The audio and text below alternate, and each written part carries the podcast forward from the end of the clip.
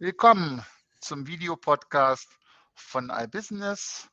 Bei mir ist die Susan Rönisch, Analystin von iBusiness. Mein Name ist Joachim Graf, ich bin Herausgeber und heute sprechen wir über den CX-Core, den Customer Experience Core in Deutschland. Susan, ich glaube, man muss noch mal kurz erklären, was das eigentlich ist und was wir da eigentlich machen. Genau. Ja, seit ähm, Anfang des Jahres ähm, haben wir einen äh, Customer Experience Score erhoben und zwar mit, de, mit der LMU zusammen und ähm, Voicer. Und dort messen wir eigentlich ähm, verschiedene Branchen und jeweils von der Branche die 50 äh, umsatzstärksten Hersteller. Und ähm, dort gucken wir uns den deutschen Markenauftritt an und bewerten, wie gut äh, die quasi aus Kundensicht das, äh, das digitale Markenerlebnis umgesetzt haben.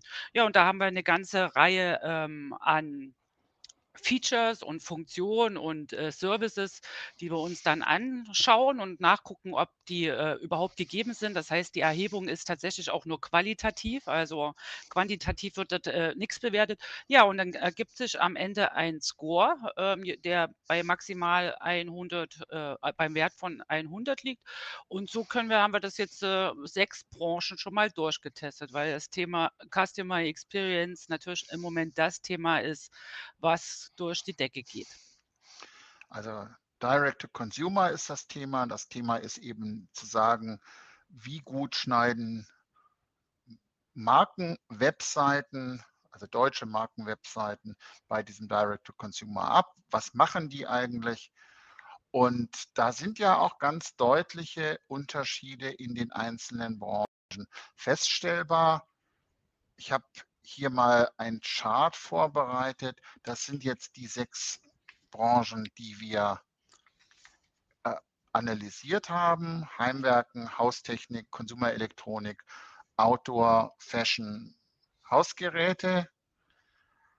Was fällt denn da auf bei dem durchschnittlichen CX-Core in diesen Branchen? Du hast die Zahlen dir ja sehr intensiv angeguckt, Susan.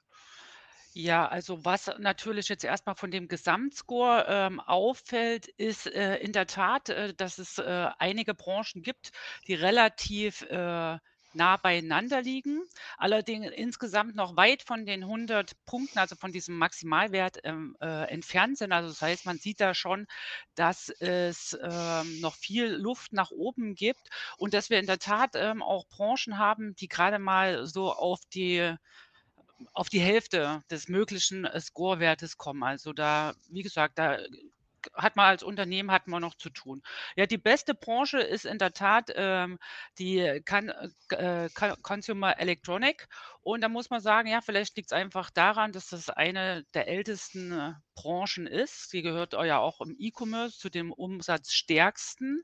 Ja, und da äh, ist natürlich der Wettbewerb besonders hoch. Und ich denke, das zeigt sich halt auch in diesem Score. Also da machen die Unternehmen wirklich viel, äh, um dem Kunden einen hohen Nutzwert zu geben, ein riesiges ähm, Serviceangebot zu leisten und wirklich quasi ähm, die Community oder äh, die einfach an sich zu binden. Und das spiegelt sich in dem Score ganz gut äh, wieder. Dann haben wir die äh, Outdoor und Sport und Fashion und Schuhe, die kann man auch zusammenfassen. Also die Bekleidungsindustrie, ja, die kommen auch auf einem ähnlichen Score auch relativ gut, genau wie ähm, die Haushaltsgeräte, ja, und äh, Heimwerken, also Do-it-yourself und Haustechnik.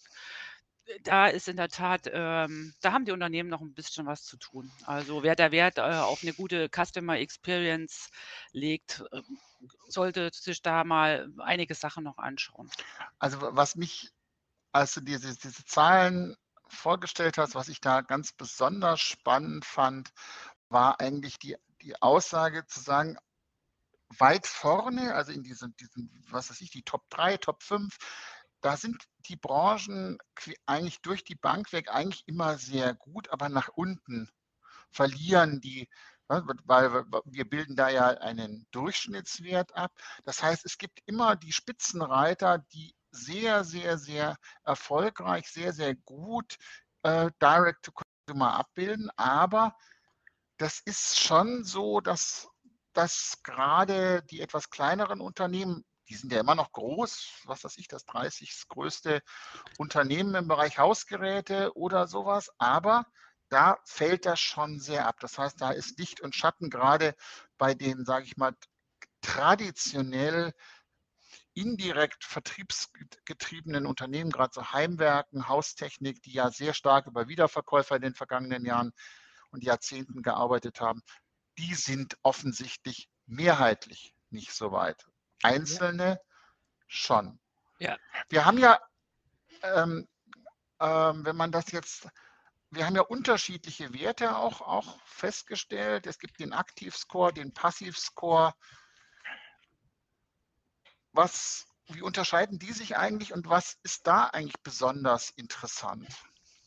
Also wir haben zum einen, also dieser Gesamtscore, der setzt sich äh, zusammen aus äh, drei verschiedenen Kategorien. Das ist einmal der passive Score und das ist eigentlich alles passiv, bestimmt eigentlich die Aktivitäten, bei denen der Nutzer eine, eine, eines Online-Auftritts quasi äh, die Zielgruppe von der, von, dem, von der Unternehmensaktivität ist. Das heißt, der User muss dort nichts machen, sondern das beschreibt alle Angebote, die äh, quasi das Unternehmen dem Nutzer macht. Sei das, ob das nun ein Blog ist, ob das äh, Social Media Integration ist, ob das die Beratung ist, ob man da ein Magazin lesen kann. So, das, äh, das ist das eine, also das ist da, wo der wirklich der Nutzer passiv ist.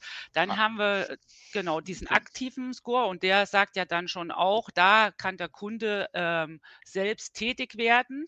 Und das heißt, äh, da wird dann nachgeguckt, ob es ob Funktionen wie ein Chat eingebunden sind, ob man Produktbewertungen absetzen kann, ob es Feedback-Formulare gibt, sowas halt. Und dann haben wir noch als dritten den eigentlichen äh, digitalen Point of Sale und dort äh, schauen wir uns auch an, wie äh, ist, wie hoch ist die Sortimentstiefe, die abgebildet wird. Äh, gibt es dort ähm, gibt eine Händlersuche? Dort äh, gutes Serviceangebot? Aus diesen drei äh, Einzelscores setzt sich quasi äh, der Gesamtscore zusammen und daraus lässt sich eigentlich, äh, wenn man die einzeln betrachtet, schon einiges auch ablesen. Also gerade wo wirklich ähm, Handlungsbedarf besteht. Zeigt also erstens, dass man das auch durchaus auf dröseln kann, wer da wo besonders gut ist. Und hier finde ich eine, eine Sache ähm, ganz spannend, nämlich wie dicht gerade bei diesen Passivscore, also eine FAQ oder irgendwelche Produktbeschreibungen ähm, oder Hilfstexte oder solche Sachen, da sind die Unternehmen alle so ja, vergleichsweise eng beisammen. Also da, da ist der Abstand der, der einzelnen Branchen gar nicht mal so furchtbar groß. Das heißt, das ist offensichtlich gelernt, oder? Genau, das äh, sind jetzt eigentlich die Sachen, die man wirklich äh, von einem Online-Auftritt erwartet, die jetzt über Jahre State of the Art sind. Also und da sind die äh, Unternehmen wirklich äh, ziemlich gut aufgestellt. Also also wenn man sagt, dass 60 oder 70 von 100 Punkten gut ist, also das ist so durch, besserer Durchschnitt. Ist, ja. sind diese, diese, wir reden ja über Markenartikler, das heißt, wir reden ja nicht über Fünf-Mann-Unternehmen, sondern große Konzerne, große Unternehmen. Das, das mit dem Internet haben die wohl einigermaßen verstanden, zumindest in dem Bereich. Jetzt guckt man, wenn man sich das jetzt anguckt, das ist jetzt der Aktivscore, also das, was du sagst, Social Media, Response-Elemente, Interaktion, Kundendialog, diese ganzen Sachen. Und genau. da stellt man schon Unterschiede fest. Ja, also das muss man sagen, das, äh, das zeigt ja auch ganz klar das Chart. Äh, hier haben äh, fast durch die Bank alle Unternehmen ich will jetzt nicht sagen Nachholbedarf, aber da kann natürlich da kann man noch sehr viel machen, ähm, um wirklich einen guten Scorewert oder eine gute Customer Experience zu erreichen. Und äh, das Interessante bei, bei diesem aktiven Wert, das ist ja, wir, wir haben es ja eingangs schon erklärt, das ist ja das, wo der Nutzer wirklich aktiv wird. Also das heißt, Unternehmen haben eigentlich dort die Möglichkeit, ihren Kunden richtig kennenzulernen und sie sammeln dort auch die guten Daten. Also gerade jetzt im äh, Hinblick ähm, was die Cookies demnächst äh, angeht. Also dort werden freiwillig äh, ja, Sachen hinterlassen. Und da ist in der Tat ist noch viel Luft nach oben. Da muss man allerdings sagen, ein großes Problem für die Unternehmen ist natürlich, dass äh, die, die Kundenansprüche permanent steigen. Also deswegen kann man nicht direkt sagen, es ist Nachholbedarf, sondern man kann da was machen, weil man muss natürlich, man kommt ja kaum hinterher, um wirklich den Kunden rundum glücklich zu machen. Und aber man sieht das bei diesen aktiven Werten, ja, da, äh, da ist in der Tat noch sehr viel Luft nach oben. Also wir haben ja nicht bewertet, äh, wie gut die das machen, sondern ja. wir haben ja im Wesentlichen bewertet, ob sie etwas machen. Also genau. ob es ein Response-Formular gibt, ob ich eine E-Mail aus der Webseite herausschicken kann, ob es einen Videochat gibt oder was auch immer.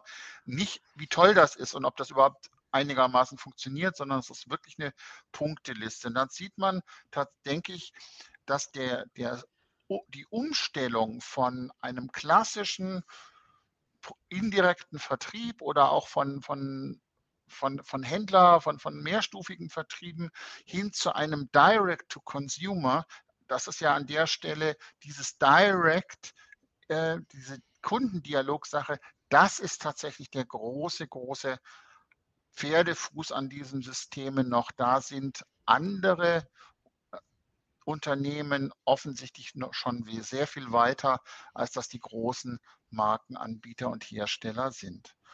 Jetzt gucken wir mal in das Klassische, also der wirklich ähm, die, die, Shops, die Online-Shops auf den, den Webseiten. Da ist tatsächlich auch nochmal sehr deutlich der Unterschied zu sehen. Wie Genau. interpretiert man den?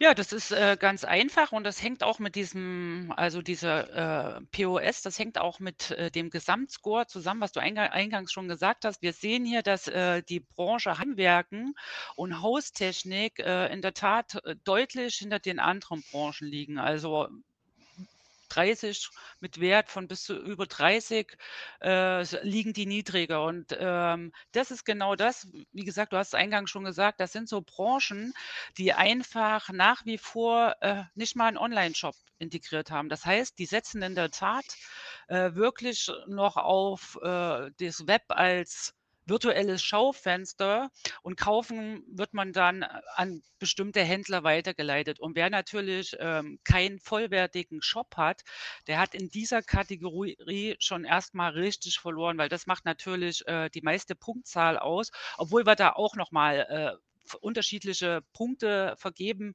indem wir uns die Sortimentstiefe anschauen. Also ob jetzt alle Produkte da sind, nur Teil, ein Teil davon.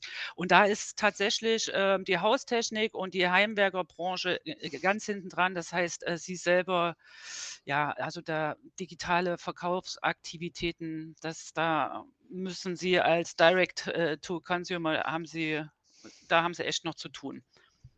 Und bei den alten Branchen, also bei den Alteingesessenen sieht man, die äh, ja zum Teil ja, über 80 kommen oder an die 80, die sind halt wirklich gut aufgestellt.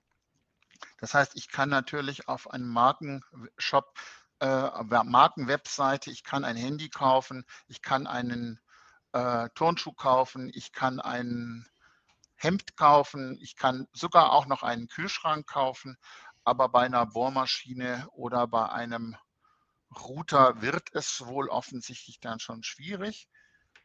Das ja. ist zum Teil auch mit den, mit den wie, wie die Branchen auch aufgestellt sind und wie sie sich entwickeln, ist das tatsächlich ähm, dem geschuldet, aber zeigt sich auch zu sagen, Direct to Consumer, da ist noch wirklich, du hast das schon ein paar Mal gesagt, Luft nach oben. Und spannend wird tatsächlich, wenn wir das im nächsten Jahr, werden wir das ja wieder machen, die gleichen Branchen nochmal analysieren und gucken, was hat sich da in zwölf Monaten getan. Aber momentan heißt das, es gibt bestimmte Branchen, die sind da deutlich besser aufgestellt als andere. Und es gibt andere, wo man sagt, aus welchen Gründen auch immer, das können sie nicht so gut. Generell gilt allerdings, und das sollte man tatsächlich sagen, dass an allen Stellen alle Branchen durchaus noch Luft nach oben haben. Das heißt, es gibt keine Branche, diese, wo man sagt, die kann das wirklich aus dem FF. Da ist der Customer Experience ist tatsächlich für ganz viele Markenauftritte noch etwas, was die noch in den nächsten Jahren lernen müssen und was sie auch noch lernen werden. Wenn Sie es interessiert, die einzelnen Branchen sich anzugucken, cx-core.de oder ich habe es auch unten verlinkt auf die, auf die einzelnen Beiträge. Da kann man sich das im Detail auch nochmal angucken. Ansonsten, wenn Sie in den Kommentaren kann man auch noch seine Meinung dazu hinterlassen. Bis zur nächsten Woche dann. Tschüss. Servus.